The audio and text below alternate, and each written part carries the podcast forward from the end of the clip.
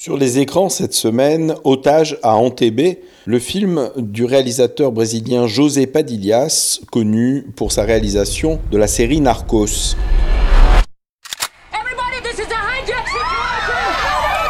Le film revient sur la célèbre opération de l'armée d'Israël Tsahal pour la libération d'otages israéliens et juifs menée en juin 1976 alors qu'un vol Air France était détourné vers Entebbe en Ouganda.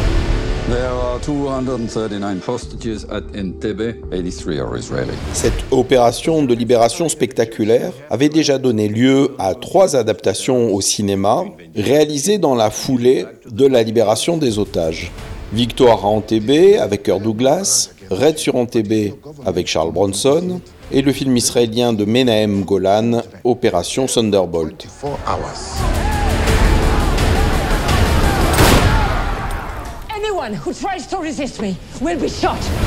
Ce qui frappe avec cette quatrième adaptation, c'est au fond le temps parcouru et les changements de mentalité et d'image d'Israël. Le film s'appuie sur le plus récent ouvrage consacré à cette opération, écrit par l'historien britannique Sol David, et paru en 2015.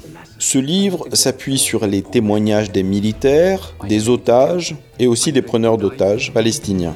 Le film, du coup, témoigne de la diversité des points de vue et de la perspective historique. Ce que nous dit aussi ce film, c'est l'évolution de l'image d'Israël dans l'opinion internationale et les changements de perception de la cause palestinienne.